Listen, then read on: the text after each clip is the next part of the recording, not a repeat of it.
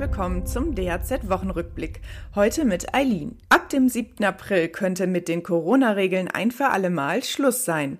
Dann entscheidet die Bundesregierung darüber, ob die letzten bundesweiten Schutzmaßnahmen fallen. Aktuell gilt zum Beispiel noch eine Maskenpflicht für Menschen, die Patienten oder Heimbewohner in medizinischen Einrichtungen besuchen oder zum Arzt gehen. Wie sehr sich die Pandemie auf das Berufsleben ausgewirkt hat, zeigt sich in einer Statistik der deutschen gesetzlichen Unfallversicherung. Demnach hat sich vor allem die Zahl der gemeldeten Berufskrankheiten verändert. Denn wer sich bei der Arbeit mit dem Coronavirus infiziert hat, kann dies als Berufskrankheit anzeigen und dann auch von den Leistungen der Unfallversicherung profitieren. Im letzten Jahr gingen fast 370.000 Anzeigen auf Verdacht einer Berufskrankheit bei den Unfallversicherungsträgern ein. Das sind 62 Prozent mehr als im Vorjahr. Auch die wirtschaftlichen Auswirkungen der Corona-Pandemie sind noch zu spüren und sie wurden durch den Krieg in der Ukraine noch deutlich verstärkt. Immerhin, eine Rezession in Deutschland ist abgewendet, verkündeten nun die Wirtschaftsweisen. Dazu gleich mehr. Die weiteren Themen heute? Die Härtefallhilfen können in den ersten Bundesländern beantragt werden. Und die Tarifverhandlungen für Azubis im Bäckerhandwerk sind vorerst gescheitert. Deutschland hat die Rezession noch einmal abwenden können. Doch der Aufschwung bleibt ausgebremst.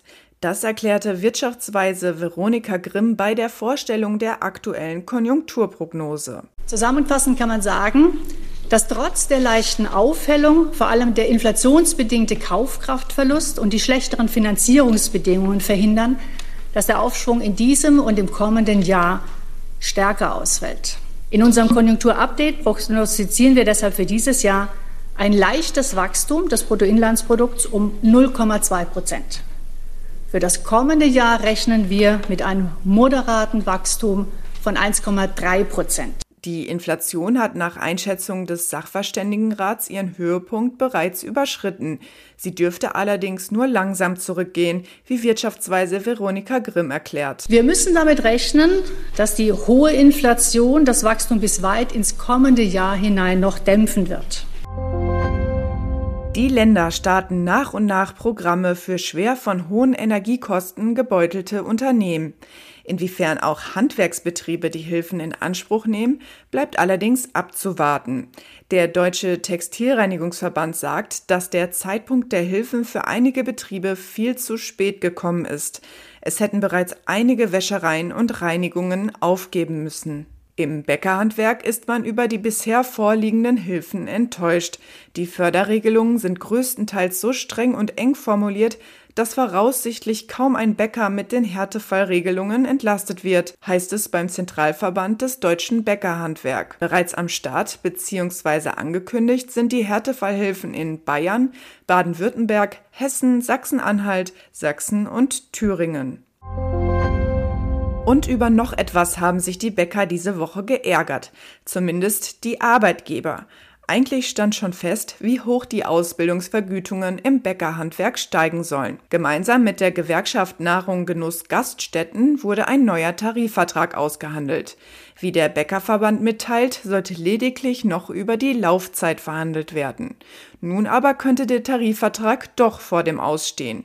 Die Arbeitgeber kritisieren neue Forderungen der Gewerkschaft. Demnach fordert diese nun ein Lohnplus bei den Ausbildungsvergütungen von bis zu 47 Prozent. Die Arbeitgeber finden das überzogen. Sie sagen, dass diese Forderungen für viele Bäckereien derzeit nicht zu stemmen sind, weil sie sich unter anderem wegen der Energiekrise in schwer kalkulierbarem Fahrwasser befinden. Die Arbeitgeber sind weiterhin am Abschluss eines einheitlichen Tarifvertrages für Azubis interessiert, fordern aber einen realistischen Kompromiss. Sollte der gefunden werden, berichten wir selbstverständlich darüber. Bis es soweit ist, hören wir uns in der nächsten Woche mit neuen Nachrichten. Bis dahin, alles Gute und bis bald.